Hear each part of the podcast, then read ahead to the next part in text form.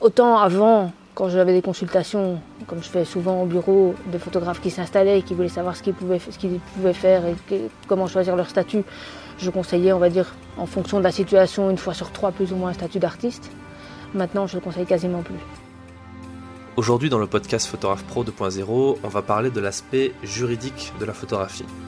Dans cet entretien, Joël Verbrugge, avocate et photographe, nous parle de droit d'auteur, de droit à l'image, des différents statuts des photographes, d'AGSA et bien d'autres choses encore. Pour info, j'ai réalisé un atelier de formation entier sur les photographes pour les photographes professionnels qui se lancent dans l'aventure entrepreneuriale et dans lequel Joël intervient pour donner encore plus de conseils juridiques. Ça s'appelle Vive de la photo, le plan d'action et le lien est en description. Je vous laisse en compagnie de Joël pour ce nouvel entretien et je vous souhaite une bonne écoute. Donc on est avec Joël Verbrugge, Bonjour. ici à, euh, à Anglais, Ouais, bête. Anglette Ouais. Anglette Ok. Euh, pour parler de ton métier, euh, ton autre métier, parce que tu es photographe et tu es aussi avocate. Eh ouais, personne n'est parfait. Euh, parce qu'il y a pas mal de trucs à, à voir sur la, à dire sur la, sur la profession de, de- de photographe euh, du point de vue de la, de la loi, du Ça oui. juridique. Euh, Est-ce que tu peux te présenter, dire qui tu es, ce que tu fais? Oui, ben donc je m'appelle Joël, je suis euh, belge mais je vis maintenant au Pays Basque. Et je suis, on va dire historiquement d'abord avocate de métier. Après la photo c'est une passion depuis l'âge de 11 ans donc j'ai toujours continué à en faire. Et en 2009 j'ai pris un statut d'auteur parce que, on va en parler après, c'est le seul avec lequel je peux cumuler ma, profession à la déontologie de dinosaure. Euh, et donc j'ai les deux activités en parallèle. Et en, adoptant ce statut, je me suis aperçue que en fait, c'était vraiment compliqué. Je me suis demandé comment faisaient les photographes qui n'avaient pas 20 ans de barreau derrière eux, ce qui est quand même en général la majorité. Et, euh, donc j'ai commencé à écrire, un blog pour expliquer un petit peu euh, justement les règles en vigueur parce que j'en avais marre de, lire un peu tout et n'importe quoi sur les forums, y compris des réponses qui mettaient vraiment les gens en danger. Donc pour centraliser les réponses, ben, j'ai créé ce blog et puis apparemment ça répondait à une demande parce qu'il a bien marché.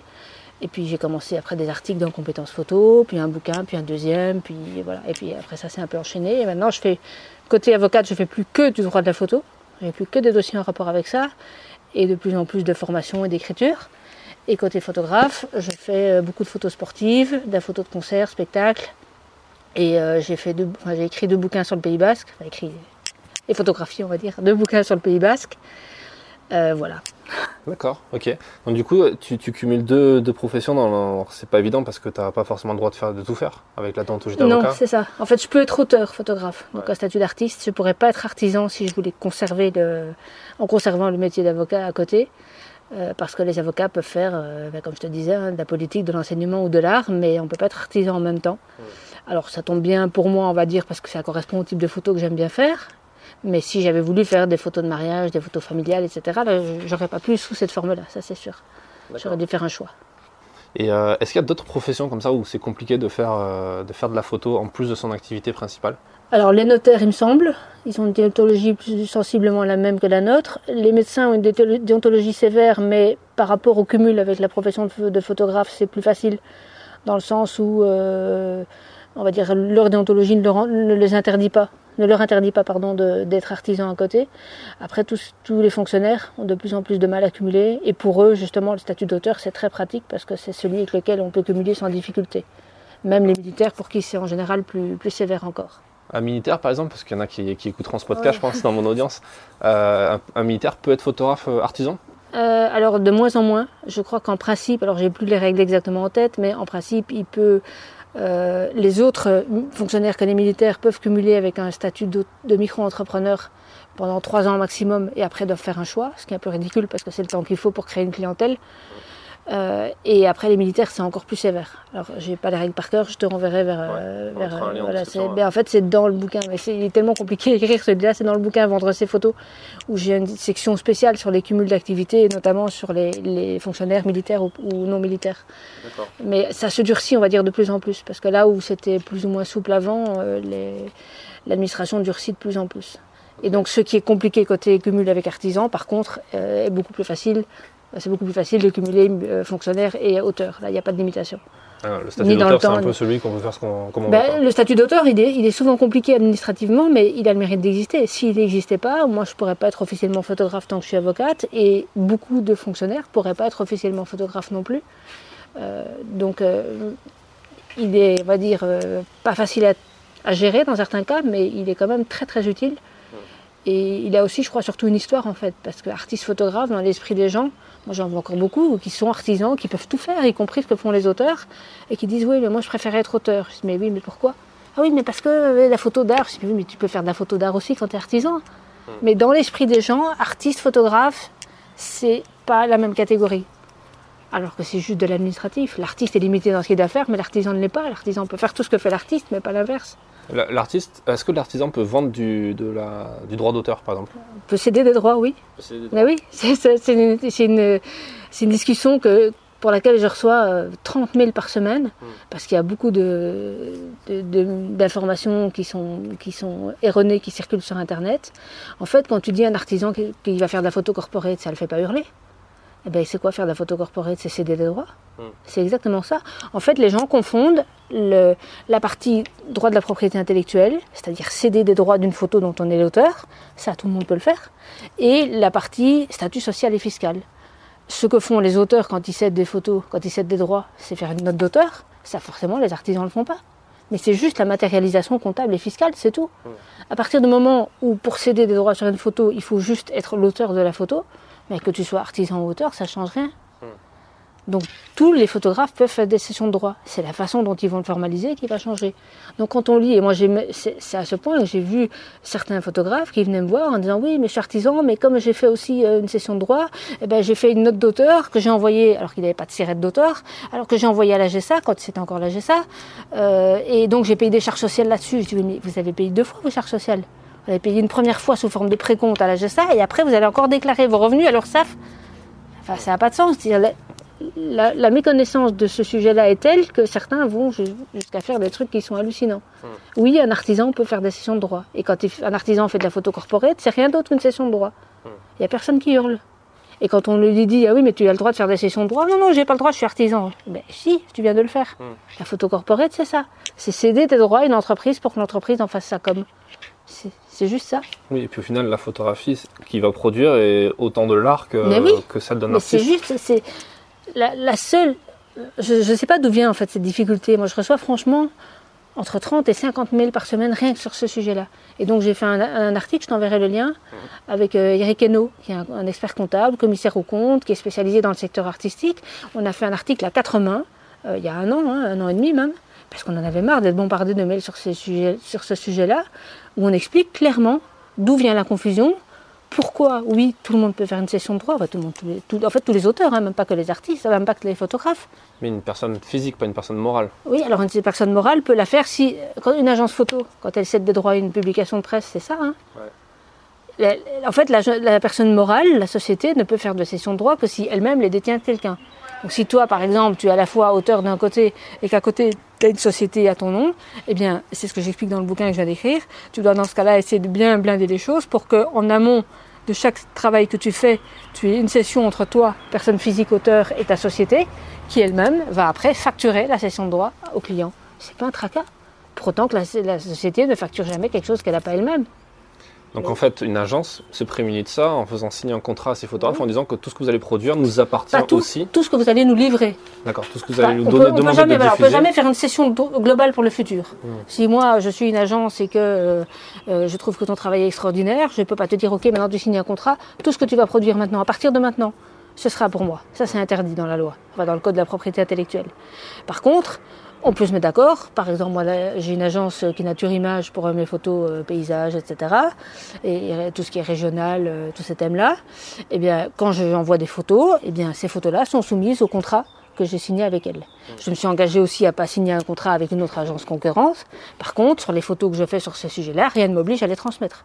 Mais quand je les transmets, elles sont réglées par ce, ce contrat-là. D'accord. Ok. Ouais, c'est intéressant parce que je pense qu'il y a pas mal de gens qui doivent se poser la question.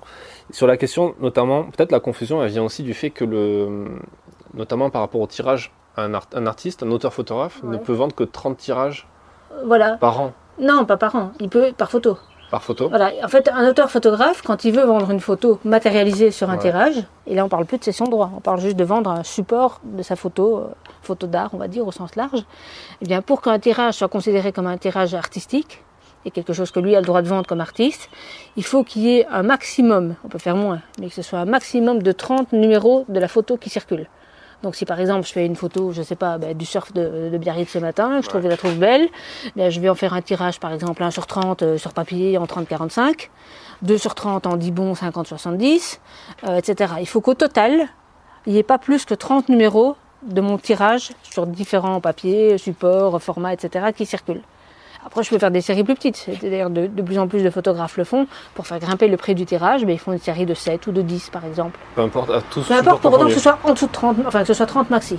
Tout support confondu. Tu peux Tout pas faire 30 confondu. une photo ah non, non, non, 30 ça c'est 40 interdit. et 30 Non, par... ça c'est interdit. Non, parce que si tu fais ça, euh, c'est trois séries de 30 en fait. Et là, tu commences à faire du commerce. Ça peut être la même photo, le même support, le même photographe. Euh, le- Si tu en fais plus de 30, c'est- ça devient un acte commercial. Ça, c'est juste la fiscalité. Mais à partir du moment où, quand on est auteur-photographe, on peut soit de faire des sessions de droit, soit de vendre des tirages numérotés signés dans cette limite-là. Si on fait plus, c'est-à-dire si on vend des cartes postales, euh, des tirages non numérotés, là on fait du commerce et là c'est du travail dissimulé. Parce qu'on devrait payer les mêmes charges qu'un commerçant ou qu'un artisan et on ne les paye pas. Et donc, si je suis artisan, je fais euh, une série de 45 photos. Ah toi tu peux, artisan. Et est-ce que je peux dire que c'est du tirage d'art? Tu peux, tu peux dire, tu peux dire que c'est du tirage d'art. Tu peux pas dire que c'est du tirage, tu- enfin, tu peux pas dire que c'est un tirage numéroté et signé au Et sens Si de la loi fiscale. je le signe Tu peux dire qu'il est numéroté, mais tu dois préciser sur combien. Alors les, les collectionneurs vont pas te les acheter. Même si je dis que c'est numéroté sur 30 Oui, exemplaires par exemple. non, si c'est numéroté sur 30, tu peux. Ouais. Et si tu es soumis à la TVA, même artisan, tu comptes une TVA à taux réduit. Que sur 30. En Si gros, si je, fais mon si je fais ma série de 40 en disant que Ah non, un non, si, si tu fais ta série sur 40, c'est un produit commercial. Donc de là, la première à la 20%. 40e, ce sera une TVA à 20%. D'accord. Et toi, tu peux le faire parce qu'artisan, t'es artisan, mais un auteur peut pas. Moi, je peux pas. Si par contre, tu fais une série de 30, toi, artisan, eh bien, tu peux très bien, si tu es assujetti à la TVA, tu lui comptes un taux de TVA à 5,5%. Ok. Mais il faut donc pas qu'il y ait d'autres nu- numérotés et signés de cette photo-là qui circulent. Hmm. Par contre, tu pourrais très bien, puisque tu es artisan, faire des posters, des cartes postales, des tapis de souris, tout ce que tu veux. Hmm. Moi, je peux pas. D'accord.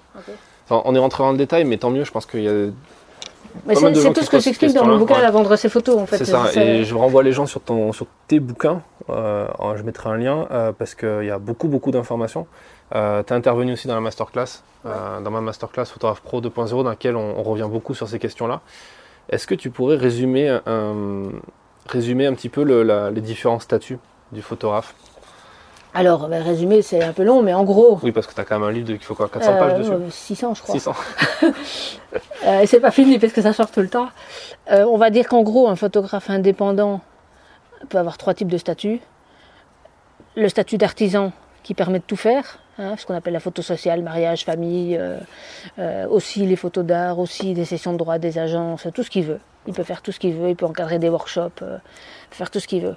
Après, tu as l'auteur photographe dont on parlait juste avant, qui a un statut d'artiste, qui lui peut faire des sessions de droit, donc à des diffuseurs, que ce soit des agences ou bien des professionnels qui ont besoin de photos pour leur com, et qui peut faire des ventes de tirages numérotés et signés. Point. Et en se limitant à ça, on va dire que les avantages de son statut, mais qui ont tendance à s'étioler un peu, c'était des charges sociales réduites, mais ça commence à sérieusement se niveler par le haut. Euh, et c'était certains, certains avantages fiscaux qui existent toujours, mais qui sont un peu durs à, à rappeler à l'administration. Ils ont tendance à l'oublier. Pas de taxes professionnelles, euh, certains trucs comme ça. Euh, autant avant, quand j'avais des consultations, comme je fais souvent au bureau, de photographes qui s'installaient et qui voulaient savoir ce qu'ils pouvaient, ce qu'ils pouvaient faire et que- comment choisir leur statut, je conseillais, on va dire, en fonction de la situation, une fois sur trois, plus ou moins un statut d'artiste. Maintenant, je le conseille quasiment plus. Parce que ça devient tellement. euh, on va dire que les, avantages qu'on a ne sont plus contrebalancés par les désavantages. Enfin l'inverse. Les avantages qu'on a ne sont plus contrebalancés par les avantages. Je veux dire par là que là, ils ont voulu simplifier, par exemple, tout ce qui est sécurité sociale, etc. Mais ils ont oublié une chose fondamentale. Alors, on peut en parler si tu veux quand on parle après de la photo corporate, qui va faire qu'en réalité, les auteurs vont avoir un mal fou à travailler à faire de la photo corporate. Parce qu'on a voulu leur dire, bah, vous allez très bien, il n'y a plus de précompte, toutes vos charges sociales, vous les paierez vous-même à l'URSSAF du Limousin qui remplace la GSA. Ok, à part qu'ils ont oublié un petit détail, c'est que la petite société du coin, là, ici au Pays Basque, ou le petit cordonnier pour qui j'ai fait des, photos, eh bien, certes, je vais lui faire ma note d'auteur, je vais payer toute seule mes charges à l'URSSAF du Limousin, Mais en attendant, euh, lui, il va devoir quand même s'inscrire sur le site de l'URSSAF du Limousin comme diffuseur et payer ses contributions diffuseurs sur un site qui est complètement, euh, enfin qui bug de partout et qui n'est pas fonctionnel. Et donc ça veut dire qu'en pratique, il n'y a plus un diffuseur qui va vouloir travailler avec les auteurs parce que ça va devenir trop compliqué. On est juste à côté de la piste en fait. Euh, ça va devenir trop compliqué, ce qui fait qu'en fait, ils auraient dû aller au bout dans leur réforme. Ils auraient dû dire, ben voilà, vous les auteurs, vous n'avez plus de précompte à faire retenir par vos diffuseurs, et en plus, vous allez collecter vous-même la contribution diffuseur, c'est-à-dire qu'en gros, on va faire une note d'auteur pour le tout, et on va reverser cette contribution diffuseur qui ne sera pas dans le chiffre d'affaires. Comme on le fait pour la TVA. On collecte de la TVA qu'on reverse au trésor public. On aurait pu faire la même chose. Mais ils n'ont pas été assez loin. Ce qui fait qu'en voulant simplifier, en réalité, ils ont, ils ont compliqué parce que avant, on pouvait dire aux, diffuseurs, moi je l'ai fait souvent avec des entreprises ici, bah, écoutez, c'est un peu compliqué, vous inquiétez pas, moi je fais les papiers, vous n'aurez qu'à faire deux chèques au lieu d'un, et puis je m'occupe d'envoyer tout. Et comme ça, il n'y a pas de tracas. On les prévenait juste qu'ils allaient recevoir un numéro de diffuseur, qu'il fallait qu'ils le rangent dans un coin et que c'était tout. Maintenant, on ne peut plus faire ça. On ne peut plus payer sur, par, par, chèque. Et donc, je ne peux plus faire les papiers pour eux. Parce qu'ils sont obligés de, s'inscrire sur ce site qui est mal foutu. Ce qu'ils feront pas, en fait. Mais ce qu'ils feront pas. Mais ça veut dire quoi? Que soit les photographes vont plus leur en parler pour simplifier les choses, mais dans ce cas-là, il y aura un retour de bâton. Parce que, comme le nom du diffuseur sera quand même connu par l'URSSAF du Limousin, donc qui remplace la GESA, ben un jour ils vont recevoir des, rappels de, de, contributions diffuseurs, ils vont rien comprendre. Hmm. Et donc qu'est-ce qu'ils vont faire? Ils vont plus vouloir travailler avec les artistes? Oui, ils vont se retourner, retourner quand Et je suis pas d'un naturel pessimiste, en général je trouve toujours des solutions, mais là je trouve que c'était complètement débile. Hmm. Parce que tant que tu permets pas au photographe de simplifier la vie de son client, voilà. Et donc pour cette raison-là, je conseille de moins en moins. Quelqu'un qui, veut, qui, a une autre activité, qui lui remplit son frigo et qui ne veut être auteur que pour pouvoir vendre des tirages numérotés signés, qui sait qu'il fera rien d'autre, ok, qu'il devienne auteur. Mais quelqu'un qui veut être auteur pour faire aussi beaucoup de photos corporate, ben franchement, s'il n'y a rien qui l'empêche d'être artisan, moi je le conseille plutôt d'être artisan. C'est beaucoup plus simple. Il va faire sa facture simplement à son client, le client va payer sa facture et puis après il paye ses charges de son côté. Et c'est beaucoup plus simple. D'accord. Donc, le statut d'auteur reste utile, mais il reste utile surtout pour des gens qui ont un problème de cumul d'activités comme moi, ou les fonctionnaires, euh, ou pour quelqu'un qui en effet n'aurait aucune envie de faire de la photo corporate, aucune, et qui sait que de toute façon il fera que des expos un peu partout en France avec ses photos euh, dans la limite des 30. Alors là oui, pas de problème.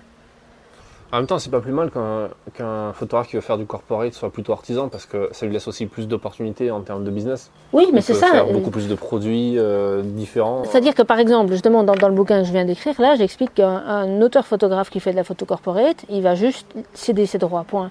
Si tout d'un coup l'entreprise lui dit, oh, vous voulez pas nous faire aussi un livre d'entreprise avec les plus belles photos, ben, il pourra dire, je peux vous le préparer, je peux vous faire une session de droit sur le livre qui est prêt, mais vous vous chargez de l'imprimer. Euh, par contre, je peux pas vous livrer le livre. Alors que l'artisan peut arriver avec le livre sur une palette et voilà. et puis gonfler son devis comme ça, sa facture. Euh, exactement. Après qu'il ait le bon régime fiscal pour faire ça. Parce que moi je vois des, des, micro-entrepreneurs parfois qui vont faire des devis hallucinants et ils ne pensent pas au fait qu'en bout de course ils mangent toute leur marge. Et non seulement ils mangent leur marge, mais ils ont plus de frais que. que enfin, ils, ont plus de frais que ceux que, ce que l'administration va retenir euh, officiellement.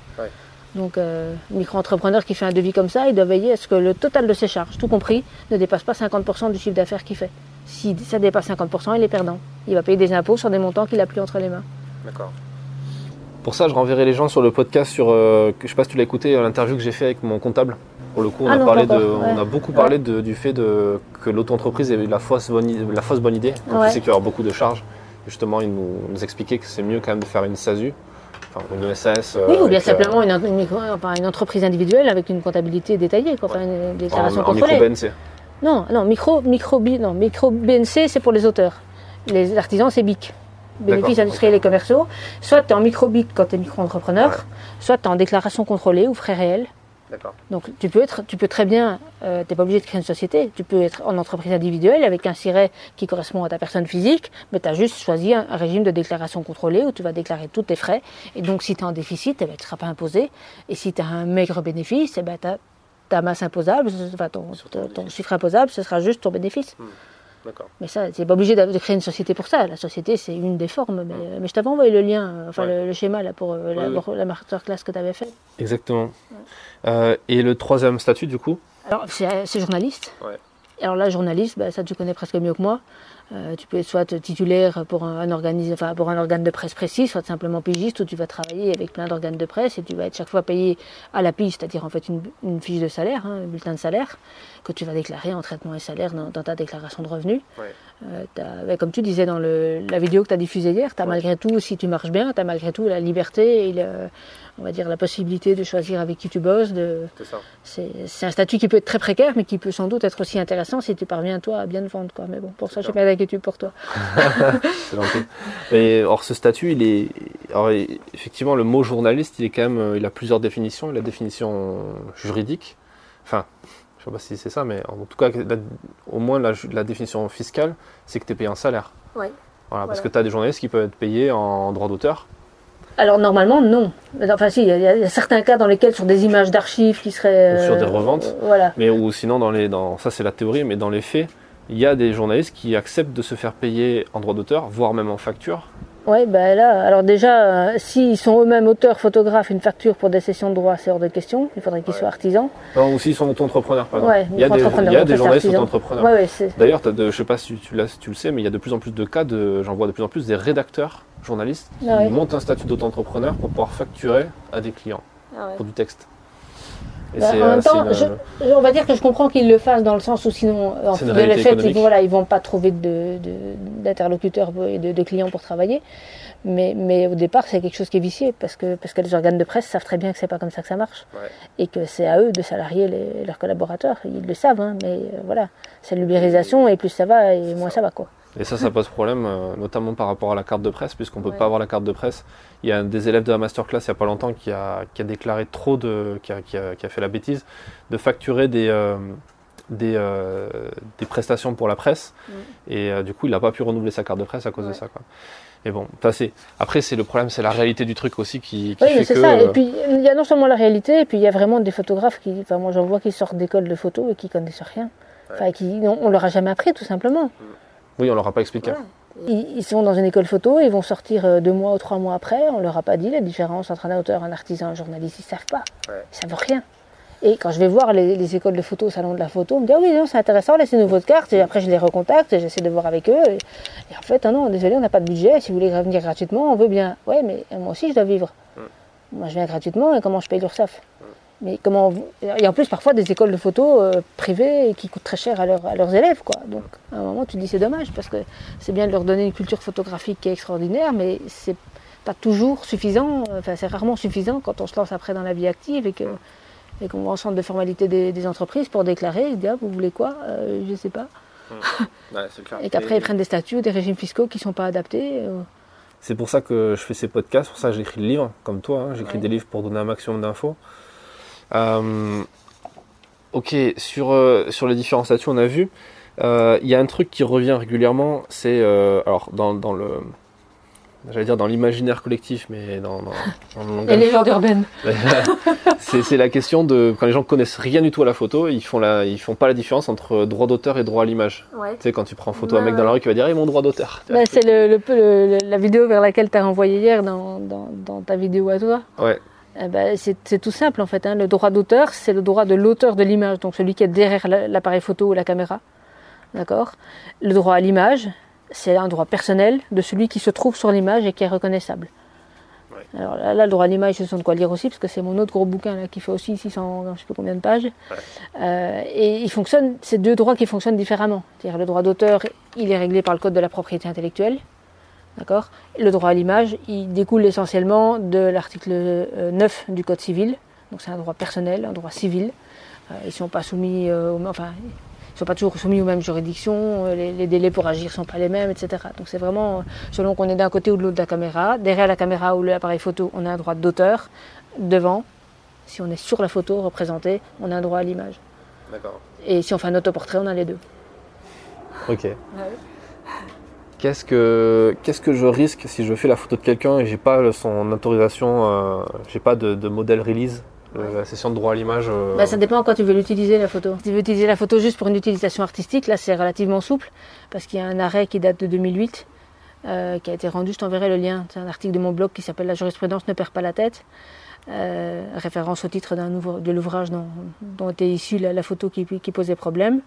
on considère que c'est le principe, c'est la liberté d'expression artistique du photographe ou du caméraman, et que la personne qui est représentée sur la photo ne peut s'opposer à la diffusion de son image que si soit c'est contraire à la dignité humaine, soit si elle démontre que la diffusion lui cause des conséquences d'une particulière gravité. Mais c'est à elle de le démontrer. Donc il ne suffit pas de venir dire ah j'ai pas envie de figurer là. Et ce qui se passait dans cette affaire justement de 2008, c'était une dame qui avait été prise en photo par François-Marie Bagné, euh, alors qu'elle était sur un banc, assise, en train de téléphoner avec un petit chien en laisse.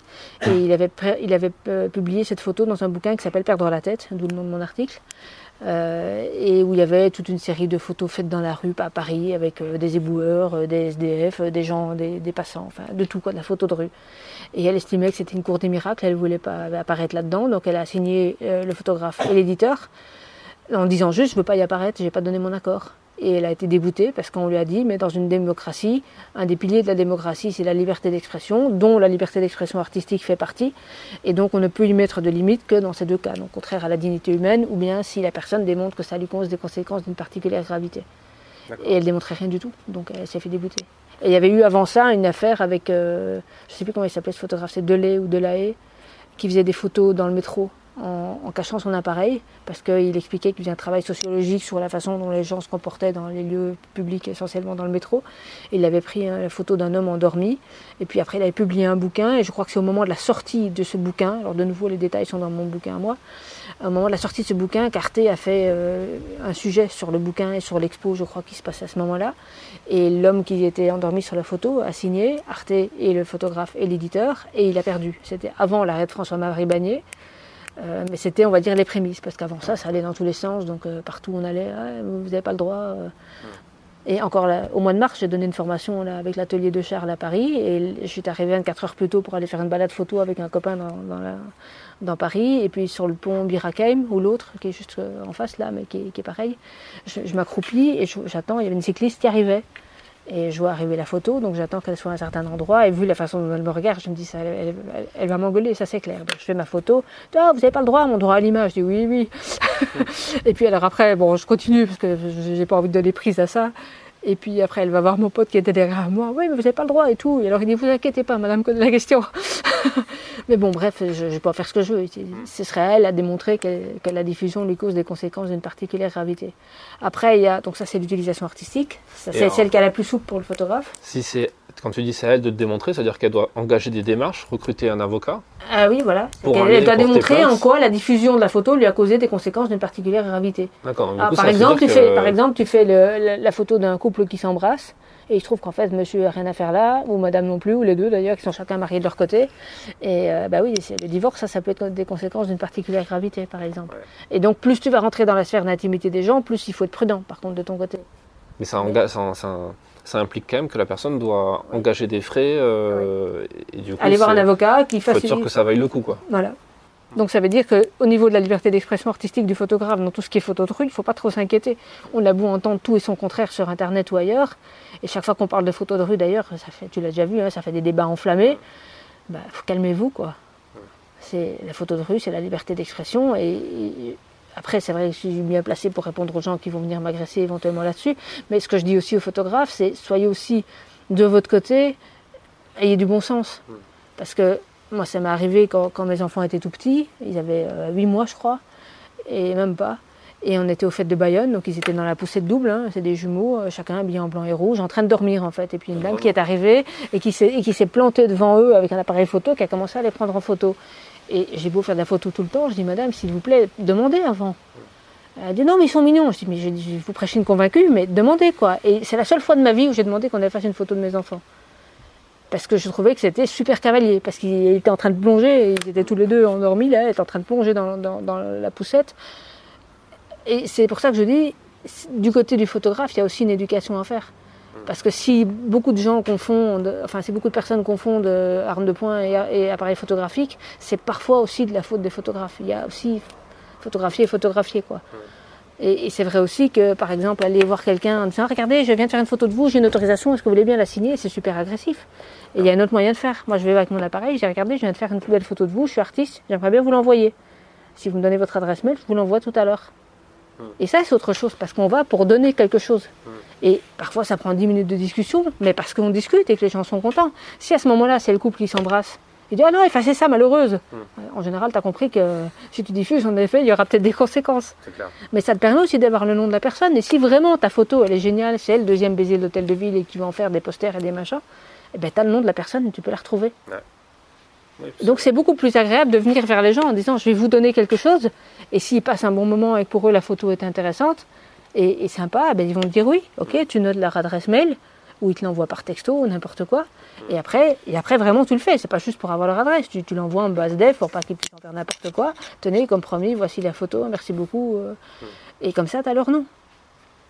Ça, ça marche aussi pour la liberté d'expression, ça marche aussi pour la liberté de la presse. Alors justement, donc ça, je te disais, les autorisations ou ce qu'on peut en faire vont dépendre de l'utilisation que tu vas en faire. Donc là, on a vu la liberté d'expression artistique. Après, on a à l'autre extrême, on a tout ce qui est commercial au sens super large. Hein, dès qu'on fait la promotion du- d'un produit, d'un service, d'une idée, d'une idéologie, d'une religion, euh, d'un parti politique, etc. Là, la règle c'est très clair, il faut l'autorisation de la personne. Et puis, plus ou moins entre les deux, on va dire, on a la- tout ce qui est de la liberté d'informer, droit à l'information. Et là, il n'y a pas un critère, il y a plein de petits critères, ça tu verras, pareil, j'ai plein plein plein d'exemples dans mon bouquin sur le droit à l'image, où en fait les magistrats vont examiner si la photo est bien en rapport avec l'événement, enfin avec l'information, si la personne est bien concernée par l'information, si la publication de la photo ne la met pas en danger. Euh, et comme ça, il y a plein d'exemples que je peux te donner, mais ça, ça remplit des conférences qui font 2 heures, 3 heures, 4 heures. Euh, et donc, en fait, c'est pas juste un critère comme, comme dans l'arrêt Bannier ou bien une interdiction globale comme dans l'utilisation commerciale. C'est vraiment les magistrats qui vont voir Au cas par cas. plus ou moins au cas par cas, si la photo n'a pas été détournée de son contexte. Par exemple, tu prends des photos euh, d'un couple à la Gay Pride, c'est arrivé dans une affaire, et après tu réutilises la photo pour un article sur l'homoparentalité. Bah non, ils ne sont pas exprimés là-dessus. Ils ont accepté d'être pris en photo pendant la Gay Pride, et ils ont même regardé l'objectif dans la photo euh, dont il s'agissait, etc. Mais c'était la Gay Pride. Et ils n'ont pas accepté qu'on utilise le- leur, euh, euh, leur photo pour se prononcer pour ou contre, hein, peu importe l'homoparentalité. Parce que ça, c'est détourné de son contexte. Pour ça, un... pour ça, un photographe peut se prémunir d'une attaque en mettant bien sa légende photo dans les IPTC pour dire que c'est à cet oui. endroit-là, parce que si le journal l'utilise justement pour détourner le truc. Alors ça oui, annonce. mais il devra, il devra démontrer aussi qu'il l'a bien fait.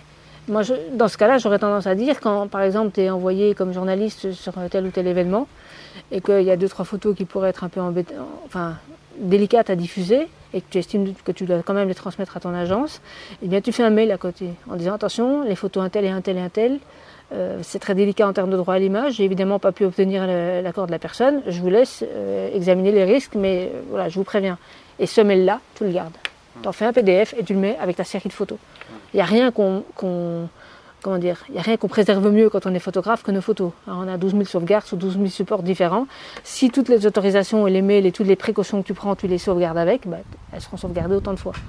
Moi, tous ces trucs-là, quand j'ai une autorisation de droit à l'image ou quand j'ai un échange avec quelqu'un qui m'a donné une autorisation par mail, j'en fais un PDF, un PDF et je le mets directement avec mes photos. Comme ça, ça part sur mes disques durs, dans le cloud, à tous les endroits où je sauvegarde, le truc part avec. Donc tout- dès quand c'est délicat, essaye de le faire systématiquement par email à côté.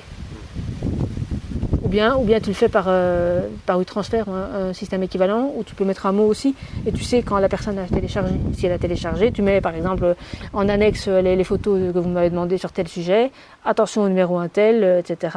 Et toi, ce mail-là, quand, quand tu l'envoies par WeTransfer, tu, tu vois, tu vois le texte que tu as envoyé.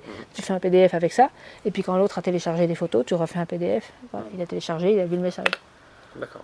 Ça, ça, Ok. ça fait pas de mal, ça Ouais, prend deux secondes et c'est un coup à prendre parce que le, ça permet parfois, en fait, quand tu as un litige après, de désamorcer tout de suite le litige. C'est-à-dire que si tout d'un coup la personne veut, veut attaquer quelqu'un parce qu'elle est furax d'avoir été prise en photo, elle se dit Ah ben tiens, il y a le nom du photographe, je vais attaquer d'abord le photographe.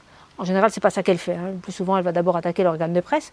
Mais admettons qu'elle commence tout de suite. Ben, avant d'être attaquée, toi, tu reçois d'abord une mise en demeure d'avocat, parce qu'on peut plus attaquer comme ça directement sans mise en demeure.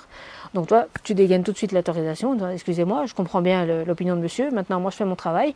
Et j'ai attiré l'attention de mon éditeur mon- du journal sur, euh, sur le danger. Voici le mail que j'ai envoyé. Je vous invite à vous diriger vers lui. Tu réponds Ça, comment à une mise en demeure? Tu envoies un courrier recommandé à l'avocat qui t'a signé? Oui. Vaut mieux. Si c'est pas une assignation, l'assignation, c'est quand tu es devant le tribunal. D'accord. Quand, quand tu reçois une mise en demeure, soit tu vas voir un avocat toi-même, soit tu, tu réponds en tout cas par voie recommandée. Oui. Pas recommandé. Tu peux pas te contenter d'appeler l'avocat directement Si, tu peux, mais tu aucune preuve de ce que tu lui dis. Tant qu'à faire. Ou au moins par mail, comme ça. euh, Tu lui envoies un mail et euh, lui, dans tous les cas, il va pas s'amuser à Non, dire j'ai jamais rien reçu. Non, non, non. priori, Ouais. euh, j'en ai jamais vu qui faisait ça, il manquerait plus que ça. Non, généralement, au contraire, ça lui facilite la vie. Au moins, il voit qu'il y a un contact. Et, euh, D'accord. On va parler justement de la mise en demeure, parce que l'autre cas, l'autre cas de figure qui peut arriver très souvent aux photographes, c'est le vol d'images. Alors je sais que tu as écrit un livre aussi sur ça. aussi, ouais. Checklist, on m'a volé une photo. Tu as, quand même écrit beaucoup de livres. Ouais, plein. Euh, si tu devais euh, résumer ce livre et donner peut-être un ou deux conseils sur, sur ça, sur la démarche, ce qu'il faudrait suivre pour euh, quand on se rend compte qu'une de nos photos a été utilisée euh, sans notre Alors, accord. résumer le livre, en fait, c'est moi j'ai voulu faire. Au départ, le livre, il est né d'abord parce que euh, une journée, je ne sais pas pourquoi cette journée-là, au lieu de recevoir euh, une vingtaine de tags sur Facebook à propos de vol de photos, ce jour-là, je crois que j'en ai reçu 80. Je sais pas ce qu'il y avait, c'était la pleine lune ou quelque chose, je sais pas. Et donc, j'en pouvais plus parce que moi, je passe mon temps à donner des infos, et puis après, les gens, ils vont pas plus loin avec moi. Je dois quand même de travailler quelque chose. Pendant, que je donne des infos, ben, pendant ça là, je fais rien d'autre, je peux comprendre qu'ils en aient besoin, mais à un moment, je peux pas en donner 80 fois sur la journée, ça m'occupe la journée. Et donc ce soir-là, j'avais déjà commencé la série checklist hein, avec euh, photographe de mariage et l'édition et l'auto-édition. Et je me suis dit, bah, tiens, très bien, euh, je vais les renvoyer vers quelque chose qui est déjà écrit, comme ça ils auront tout le parcours euh, sous les yeux. Et donc j'ai créé le, parcours en deux heures le soir, et puis le, bouquin, ce bouquin-là, je l'ai fait en trois jours, deux jours et demi même, parce que c'est ce que je fais toute la journée. Alors, ce que je fais dans le bouquin, c'est euh, expliquer d'abord les erreurs à pas commettre. Par exemple, crier haut et fort sur les réseaux sociaux, c'est scandaleux, c'est machin, etc. Ben, un, ça prend une énergie dingue. Deux, t'as toujours un petit malin qui vient dire Ah oui, c'est la rançon de la gloire. Bon. Euh, et puis alors après l'autre qui dit mais enfin bon c'est bon c'est que ta photo est bonne t'avais qu'à pas la mettre sur les réseaux sociaux si tu veux pas qu'on te les pique. Bah oui alors tu dois tout le temps réexpliquer. Pendant que tu fais ça il y a toujours aussi un autre petit malin qui se prend pour Robin des Bois et qui va lui-même avertir l'utilisateur de la photo qu'il n'avait pas le droit de le faire. Et en faisant ça bah, toutes les preuves elles disparaissent. Ou certaines des preuves elles disparaissent.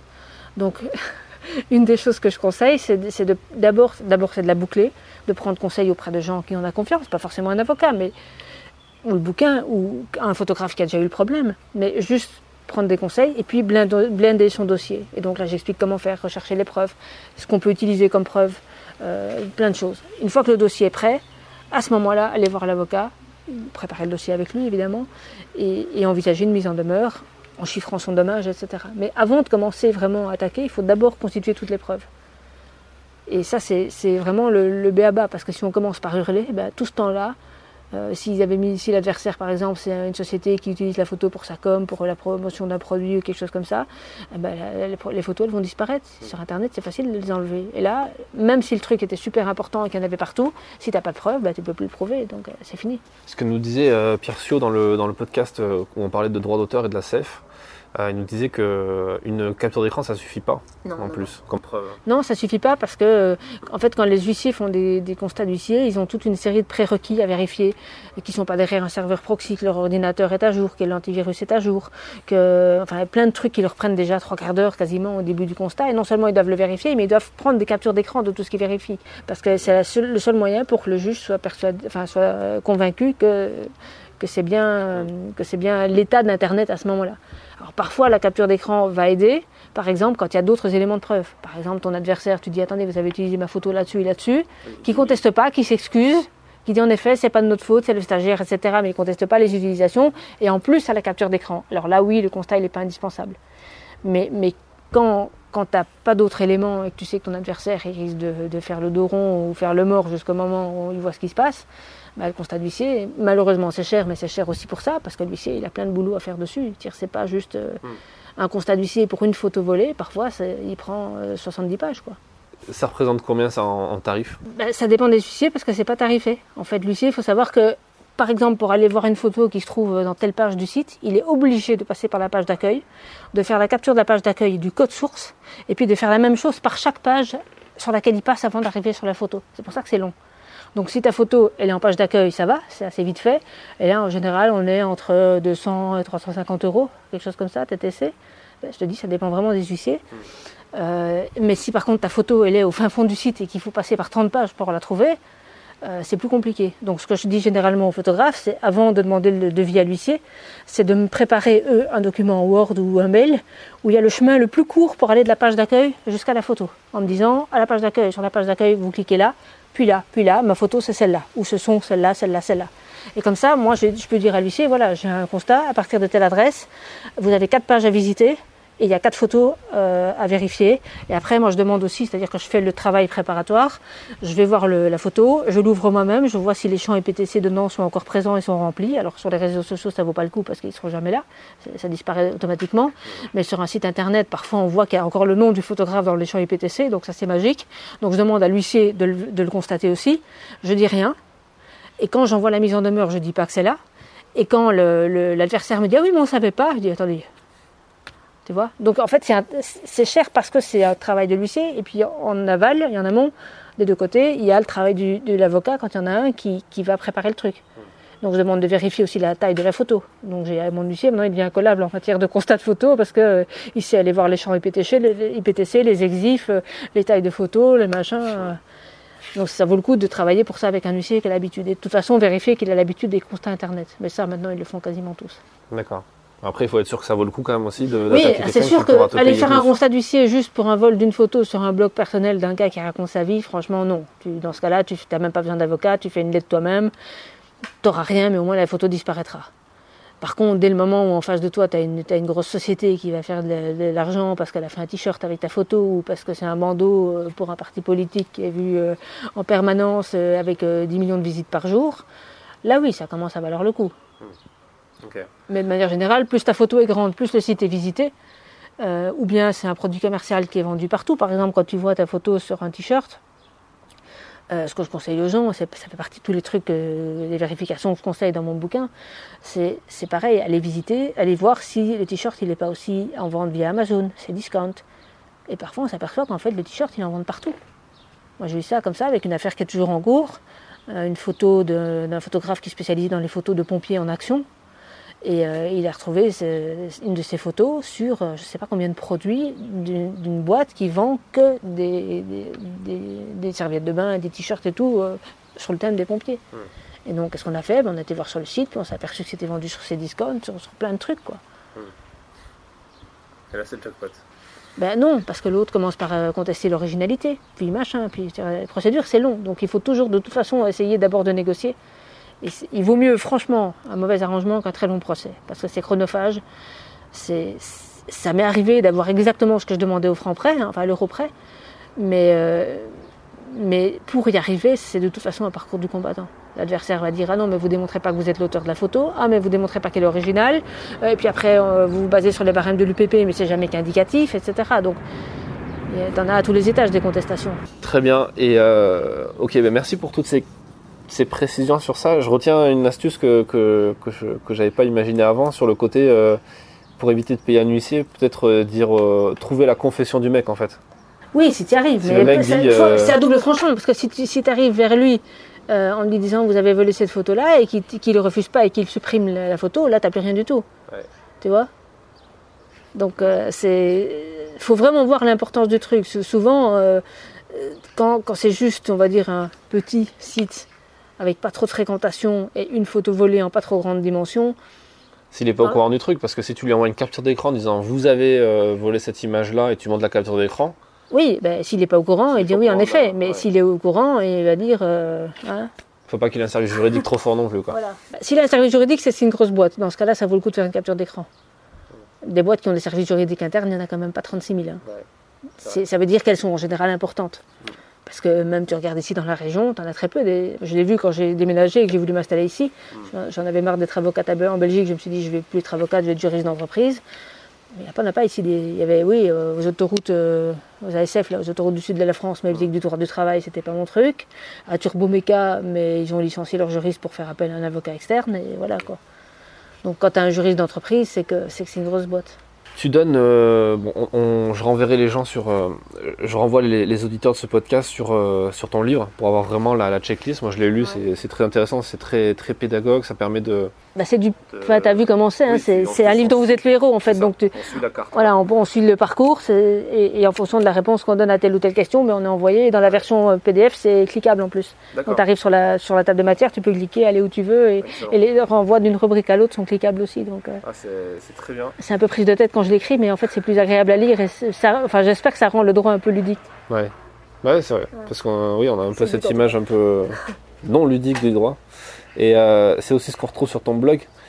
Est-ce que tu peux nous parler Alors, tu as expliqué un peu pourquoi tu avais fait ce blog et euh, ça, quand même, ça te prend quand même beaucoup de temps, non? Tu fais un article par semaine Non, non, enfin, maintenant j'en fais un peu moins. Au début j'en faisais beaucoup, mais maintenant je fais beaucoup d'articles sur Jurimage. Parce qu'avant, en fait, je mettais aussi toutes les analyses, enfin pas toutes, mais une partie des analyses de jurisprudence sur le blog. Ça, je le fais plus parce que ça, en effet, c'est tout le travail préparatoire de mes bouquins. Donc ça, ça part sur les articles Jurimage. Et eux, ils sont. alors, il y a toute une rubrique d'articles gratuits. Tu peux renvoyer là-dessus. Il y en a déjà 15 ou 16 qui sont super intéressants aussi. Donc là, les gens peuvent y aller. Il suffit de s'inscrire. C'est gratuit aussi. Et, déjà, ils trouveront plein d'infos là-dedans. Notamment une affaire, enfin un article qui s'appelle euh, Agir en contrefaçon, un saut dans le vide, point d'interrogation, à propos d'une photo d'un sportif qui faisait du wingsuit. Et, euh, et donc j'avais discuté un peu avec le photographe qui avait, eu ce- qui avait lancé cette, cette procédure. C'était pas moi l'avocat du photographe. Il avait une avocate à Paris qui a super bien fait son boulot et ils ont eu un jugement qui était magnifique. Et donc, euh, et donc on a- j'ai fait un article là-dessus et à sa demande j'ai diffusé l'article gratuitement pour que tout le monde en profite. Mais il n'y a pas que celui-là, il y en a d'autres. Et après sinon les, les articles Jurimage, ben, c'est soit en vente à l'unité, soit par abonnement. Et il y en a deux par semaine. Il y en a un chaque lundi, un chaque jeudi. Ah oui. Et à la fin de l'année, on fait un, un recueil qui fait à 4 et qui est gros comme ça, avec toutes les analyses. Mais en fait, si tu veux, c'est le travail préparatoire de mes bouquins. C'est-à-dire que moi, pour mes bouquins, comme je veux faire du pur concret et que les photographes comprennent bien en pratique à quoi correspondent les litiges des, des règles que j'expose, ben, je, je donne en permanence, alors c'est pas tellement dans les checklists, mais dans les solutions de droit à l'image notamment, ou celui que je suis en train de préparer sur le droit d'auteur, je donne en permanence des exemples concrets qui sont issus de vraies, de vraies affaires. Comme ça, ils peuvent toujours raccrocher à quelque chose qu'ils ont plus ou moins vécu ou que quelqu'un qu'ils connaissent euh, a vécu aussi.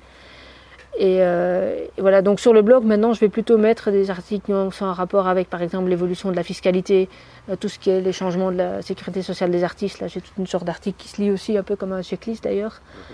Euh, ou bien des infos sur les sorties de mes bouquins, des infos sur les conférences que je donne, ou parfois je fais un article invité avec telle ou telle personne qui vient donner, ben, par exemple avec Eric Hainaut, là, sur les sessions de droit, euh, accessibles aussi aux artisans. Voilà, c'est plutôt des infos comme ça, plutôt sur les statuts des photographes et euh, certaines, euh, certaines infos plus ponctuelles, mais il n'y en a plus un par semaine, il y en a plutôt entre deux et trois par mois maximum. D'accord. Et mais le- la régularité, c'est sur Jurimage, parce que Ouais. déjà ça, ça me prend du temps. Quoi. Tu m'étonnes. c'est ouais, c'est quand même un gros boulot. Euh, donc, tu as écrit combien de livres en tout? Je sais pas, 15, 16 Ah ouais. Et Il y a, il y a- t'as- Je crois qu'il y a 8, checklists. Il y a les deux de chez Compétences Photo, mais un qui a déjà à sa cinquième édition et l'autre à sa deuxième. Il y a le photographe et son modèle. Il y a les Creative Commons qui sont sortis il n'y a pas longtemps. Euh, J'en ai fait un à quatre mains aussi sur le RGPD, avec un, un ami avocat qui est photographe amateur, mais qui est surtout qui était plus calé dans le RGPD que moi. Donc on a mis nos deux compétences ensemble pour, pour expliquer le RGPD aux photographes et aux vidéastes. Euh, À l'heure à l'heure où, on est- où on écoute, on enregistre ce, ce podcast, le RGPD a fait ses un an, ouais. il me semble. Et les photographes se mettent toujours la tête dans le sable. hein. Ouais. Il y en a très peu qui le lisent et c'est dommage parce que je crois que beaucoup de photographes sont persuadés que pour être en ordre avec le RGPD, il suffit d'avoir quelques mentions sympas sur son site et sur son blog. C'est pas ça du tout. Et quand ils auront compris que c'est aussi les mots-clés dans les photos, c'est aussi l'archivage des photos, le- la gestion des adresses e-mail, euh, la gestion des prospects en dehors du site web, tout ça, c'est un- c'est vraiment très particulier le RGPD. Et ça, ça m'oblige par exemple à modifier certains des modèles de contrat. Le modèle de contrat de, de photographe de mariage, j'ai dû le modifier à cause du RGPD. Je dois faire pareil avec le photographe qui fait des photos de famille. Euh, photo corporate, pareil, j'ai fait aussi une clause spéciale là-dessus. En Donc, presse, ça change beaucoup En presse, c'est plutôt l'organe de presse qui doit s'en charger. C'est pas tellement, mais un petit peu, oui, parce que tu peux aussi, euh, tu verras dans, tu l'as lu le bouquin sur le RGPD ou pas Pas encore. Euh, tu verras en fait, c'est oh, mais si c'est que ça, tu l'as dans deux minutes. Ah, Euh, mais il faut le lire pour en parler après parce que c'est. non, Comme non, mais curieusement, euh, sur ce bouquin-là, je, je suis assez déçue en fait parce que, Ouais. les- parce que c'est très compliqué.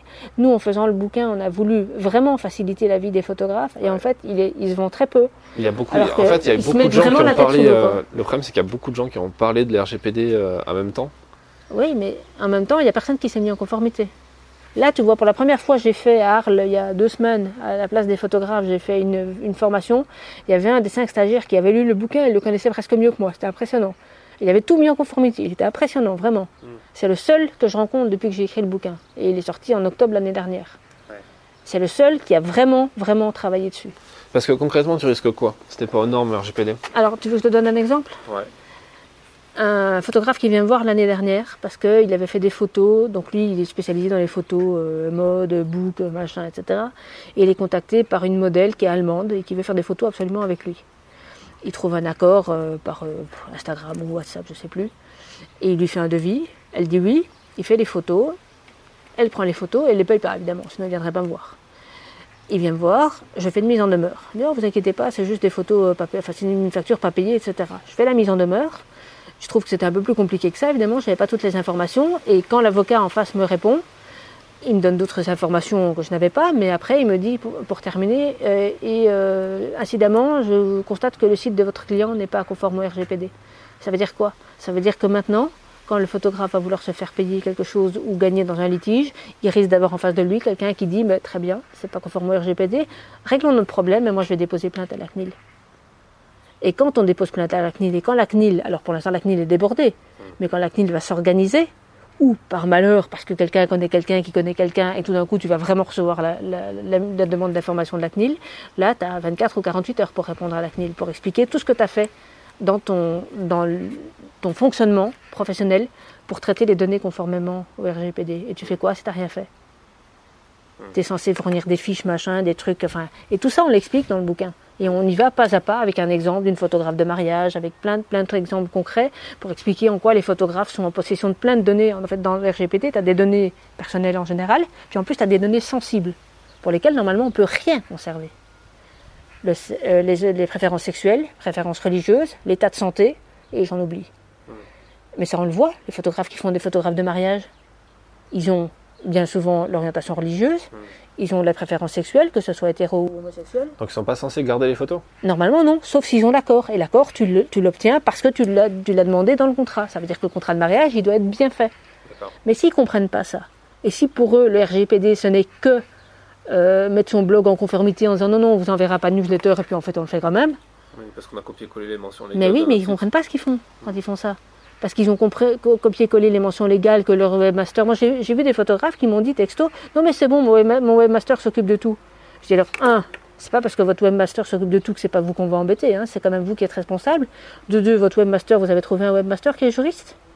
Et de trois, ben, comme vous voulez, hein, mettez-vous la tête dans le sable si vous voulez. Mais après, la CNIL est très, est très consciente que c'est impossible d'être parfaitement en conformité. Mais par contre, si on peut rien démontrer, c'est-à-dire si la CNIL nous envoie une mise en demeure en disant voilà, on a une plainte vous concernant, qu'est-ce que vous faites à tel niveau pour, tel, pour euh, le traitement, ou bien montrez-nous toutes, vos, montrez toutes vos fiches de traitement, etc. Et tu vas pas les faire en 48 heures, hein. c'est juste pas possible. Donc si tu peux rien répondre, ben là c'est là que ça commence. Toi, tu n'as pas eu de cas encore de, photographes qui sont venus suite à une plainte de la, de la CNIL? Pas encore, mais ça va venir. Ça va venir parce que ça va devenir aussi une arme commerciale. Et que tout d'un coup, deux photographes qui vont s'engueuler parce que parce qu'ils sont en un tas de concurrence et que la concurrence ne se passe pas bien dans un petit secteur ou n'importe quel autre conflit, bah, ça va ça va devenir un argument, forcément. C'est marrant parce qu'avant de, avant de venir te voir, euh, je discutais avec quelqu'un euh, pour, euh, pour réfléchir aux questions que j'allais te poser et cette personne m'a dit demande-lui ce qu'elle pensait de la série Suits des avocats. Ah oui, je l'ai pas vu, je l'ai pas très série télé. Du coup, c'est c'est en gros, euh, c'est que ça en fait. C'est des, gens qui utilisent la loi comme une arme contre l'opposant. En plus, c'est que des boîtes, c'est des grosses boîtes. Donc du coup, c'est genre, oui, mais si tu m'attaques sur ça, bah, moi je t'attaque sur ça. C'est très américain. Et c'est exactement ça. Oui, mais le problème, c'est que d'une part, enfin, ça va arriver, ça va arriver soit comme moyen de défense, comme l'histoire dont je te parlais avec la modèle qui est, qui est allemande là, et c'est, ouais, ouais, ok, très bien, on peut discuter sur le fond, mais de toute façon, évidemment, le site de votre client, c'est-à-dire le mien, il n'est pas conforme au RGPD. Ça veut dire, je vais déposer à la CNIL, plainte à la CNIL allemande qui va, qui va transmettre la plainte à la CNIL française. Et, ça va venir.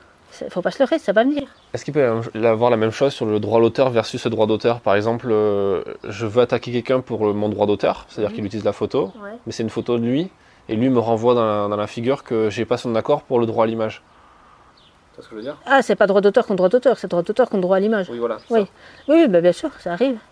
C'est pour ça aussi que quand tu fais de la photo corporate, bah, il faut un contrat propre. Donc tu fais signer une session de droit à l'image à tous les gens que tu vas prendre en photo. La session de droit à l'image, elle doit être limitée dans le temps si tu veux qu'elle soit efficace. Sinon, si elle n'est pas limitée, elle est valable, mais dès que l'autre dit stop, c'est stop. Limitée dans le temps, donc tu peux pas la rendre illimitée Tu peux, mais c'est non, tu peux, de toute façon, si elle n'est pas écrite, elle est considérée comme à durée indéterminée. Mais un contrat à durée indéterminée, ça se résilie n'importe quand.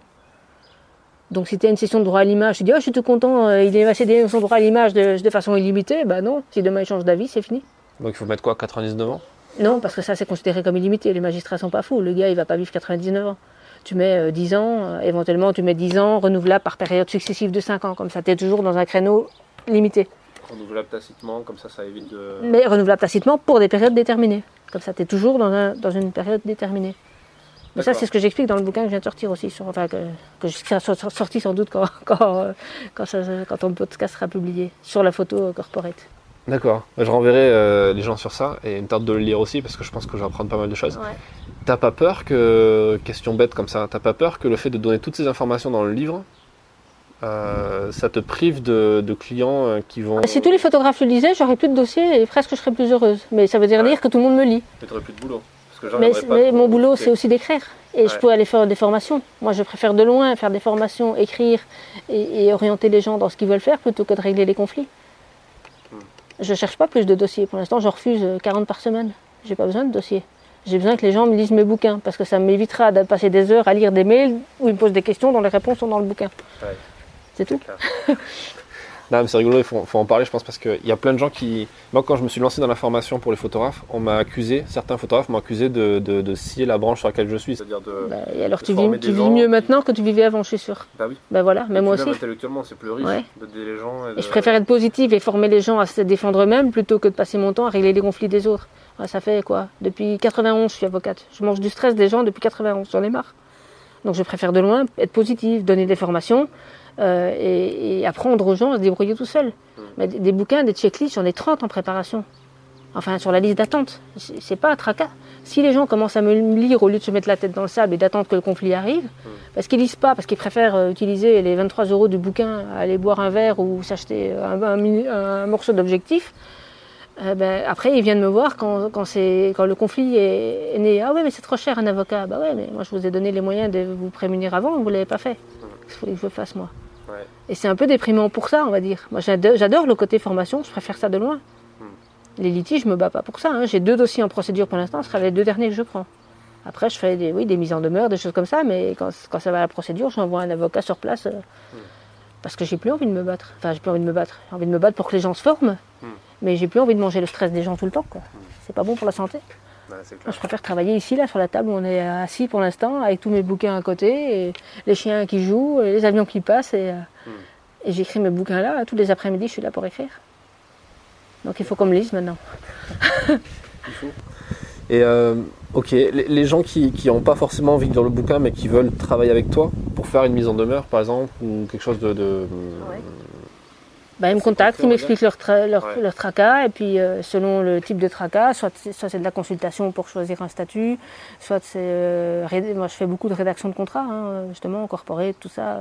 Ah, tiens, j'ai tel client, on veut faire ça précisément, donc je leur fais un contrat qui pile poil euh, sur mesure. Ouais. Tu leur fais un devis sur mesure du coup en Ah, fonction de de toute ça façon, toujours. ouais. Comment tu fais pour t'organiser? Tu, tu calcules ton temps à la journée hein, comme un photographe Non, alors ça dépend. c'est, de nouveau, chaque avocat fait comme il veut. Pour ma part, j'ai soit des parce que c'est quelqu'un qui veut juste une consultation qui va durer. Enfin, je sais plus ou moins que les questions qu'il a, ça va durer environ trois quarts d'heure, une heure, maximum 1h15. Là, je lui fais un devis pour une vidéoconsultation en lui disant jusqu'à 1h15 ou 1h30. Euh, et en général, je les bien parce que c'est un peu toujours les mêmes questions qui reviennent. Après, pour tout ce qui est contrefaçon de photos, je fais une, euh, une convention d'honoraires où il y a une partie fixe au début qui va dépendre du nombre de photos, parce que plus il y a de photos, plus j'ai du travail pour préparer le truc. Et après, un pourcentage de ce que je récupère. Si je récupère, je récupère pas, ben, il n'y a rien à payer en plus. Parce qu'on ne choisit pas ses adversaires, hein. il y en a qui sont conciliants, d'autres beaucoup moins. Euh, et après, ben, il y a d'autres dossiers où c'est du tarif horaire. Euh, mais c'est plutôt des dossiers où c'est de la procédure.